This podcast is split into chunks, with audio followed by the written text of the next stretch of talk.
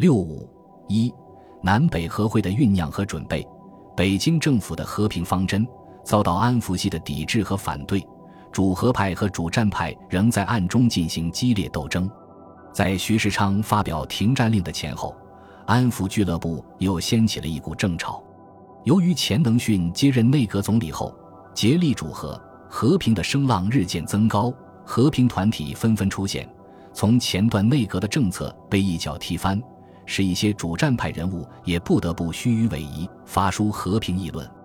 同时，因南北议和，北方还有解散新国会的传言。安福系因此对钱能训恨入骨髓，大有势不两立之势。安福系先是威吓，说新国会将不通过前内阁，并且重新提出选举曹锟为副总统，以此作为对前阁同意案的交换条件。随后又扬言要提出对钱阁的弹劾案。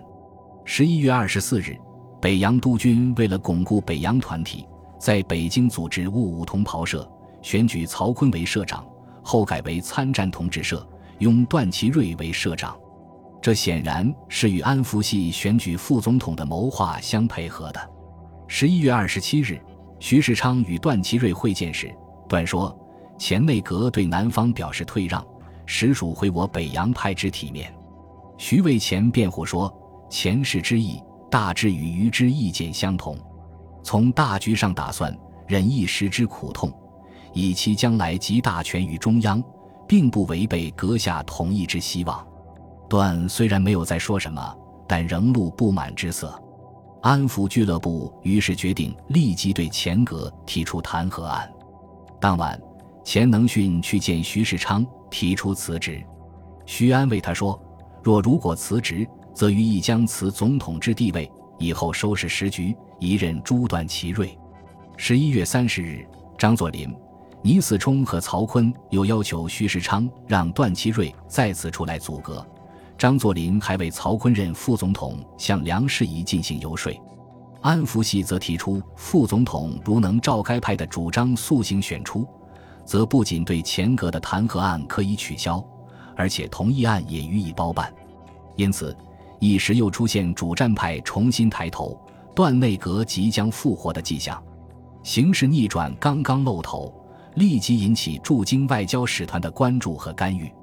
如前面所说，十二月二日，英、美、法、日、意五国公使联合劝告北京政府和南方速谋和平统一的决书。正是在这种情况下提出的。五国劝告提出后，徐世昌利用这个有利时机，立即于次日（十二月三日）在公府召开会议。段祺瑞和曹锟、张作霖、倪嗣冲等各督军及全体国务院军出席。徐介绍了五国劝告内容后，声称：“欧战既终，外交分来踏志，我国时不能不急谋统一，以求振兴国事而自对外。”段祺瑞此时看到洋人出来说话表态，形势对自己不利，立即起来表示：“与本主战之一人，与之主战，实为统一国家起见。今既情谊事变，为谋对外起见，与一绝无坚持从前政策之理。深望大众死后，勿应本总统政策以行，借谋国家长治久安之计。”倪嗣冲也说：“关于军事个问题。”前此业经定有办法，自当遵照办理。至选举副作及内阁改组两问题，系政府与国会之事，非吾等职责所关。吾等大家礼仪依元首之欲而行。其余各都都表示赞同。徐世昌最后说：“余本不愿出山，只以时局无法收拾，国家陷于危险，故不得已而殉众人之请，人自艰巨。”乃于就职以后，第一事如组织内阁问题，即似有人不慎取量苦衷，千言未决。若事事皆然，于何能负此重任？发言时声色颇厉。会议决定允许同西南开对等和平会议，辅佐问题暂搁置，内阁同意案即行提出。这次会议正式决定了和平方针，是北方由主战最后转向和平的一次关键性会议。会后。段祺瑞立即召集王一堂、屈同峰及安福系六人在府学胡同私底开会，声称他对徐总统的和平政策前经宣言绝不反对，现在协商国公使团又提出劝告，更以辅助元首立为大局。他要求王一堂等对所有足以阻碍和局的问题不要再是争执。王等为畏，不得不表示同意。十二月九日，王一堂召集安福系国会议员开会，主张通过钱能训内阁。十二月十四日，众议院开会通过前内阁案，参议院也于十八日通过。在通过之前，安福部与徐世昌、钱能训订有下面四项口头契约，作为同意案的交换条件：一、欧战告终，和议开始。吴国为国际团体员之一，应以国民总义共谋对外，故永久和平必须兼顾统一。政府能本此意，以与西南有责任者妥协时局，实为无人所赞同。二、现在元首依法就任，不为国内所赏戴，且为列邦所亲崇，国本所关，岂容置疑？故对元首应绝对维持其地位。三、现行国会组织法及选举法，因旧法两院性质混同，元融易制，为时诟病，经临时参议院修正，认为适当。非宪法制定有所变更，不得加以修正或废止。四、宪法为全国根本大法，不宜有所偏执，亦不容有所垄断。故对于重重问题，学理国情，均应斟酌地方意见，并需容纳，以达改良约法之目的。这四条，特别是后面三条，后来成为南北合议中安福系压钱能训向其屈服的一种把柄。主战派破坏和平的计谋未能得逞，一阵风波很快平息，时局继续朝着和平的方向发展。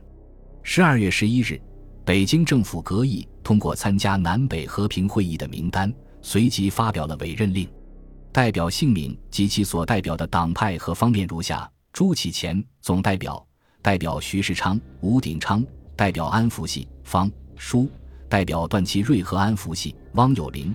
代表就交通系梁士仪、施于；代表直系李纯、刘恩格；代表奉系张作霖、王克敏；代表直系冯国璋、李国珍；代表研究系江少杰；代表安福系徐佛苏；代表研究系在拟定名单时，安福系因其首领王一堂未获选，大发牢骚，向徐世昌提出必须将他补进去。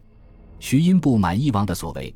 表示朱启潜已答应担任首席代表，不便更改。如果派王为普通代表，则又与王的众议院议长地位不相称。安福系无可奈何，又推荐普通代表多人如王印川、郑万瞻等，徐世昌无法应付，只好让安福系最初所推荐的江少杰加入。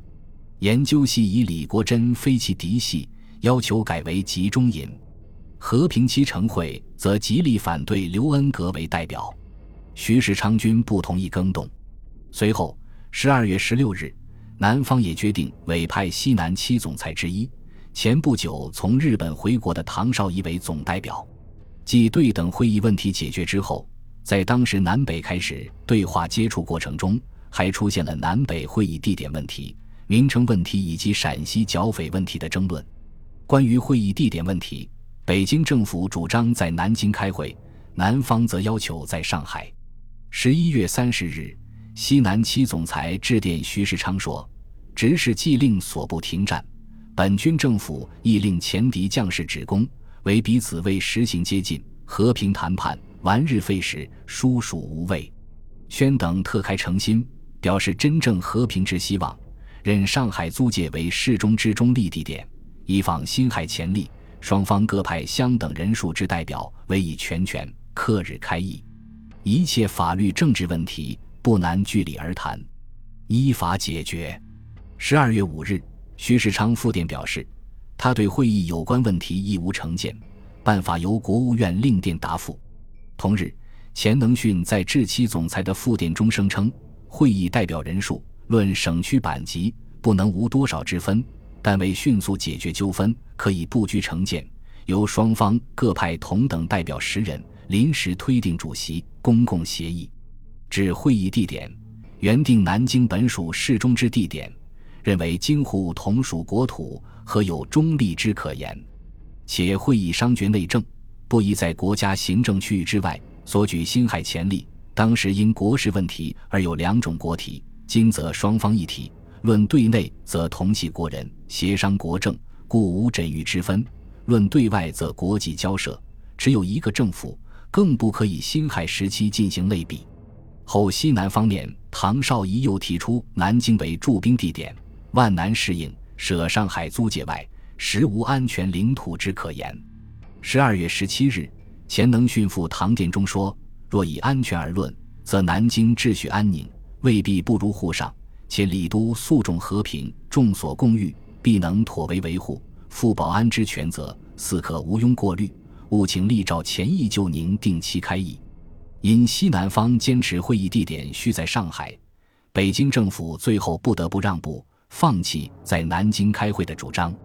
关于会议名称问题，北京政府为了避免对等之名，开始提出善后会议名称，而不用和平会议，曾托李纯转告西南。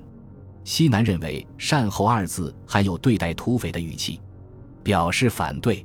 十二月中旬，唐绍仪致电钱能训，要求以会议地点作为会议名称，称上海会议。其所举理由是：吴国相立，肃清土匪时有善后问题，今以对等会议而有善后名称，使之以土匪是西南耳。西南宁干受此善遇。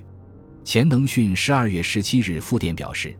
中央于会议名称本无成见，善后二字亦系普通名称，除非亦有专属。且会议既由双方组织，岂有南方独蒙恶名之理，唯遵义既拟以会议之地点为会议之名称，当可照办。这个问题很快就解决了。本集播放完毕，感谢您的收听，喜欢请订阅加关注，主页有更多精彩内容。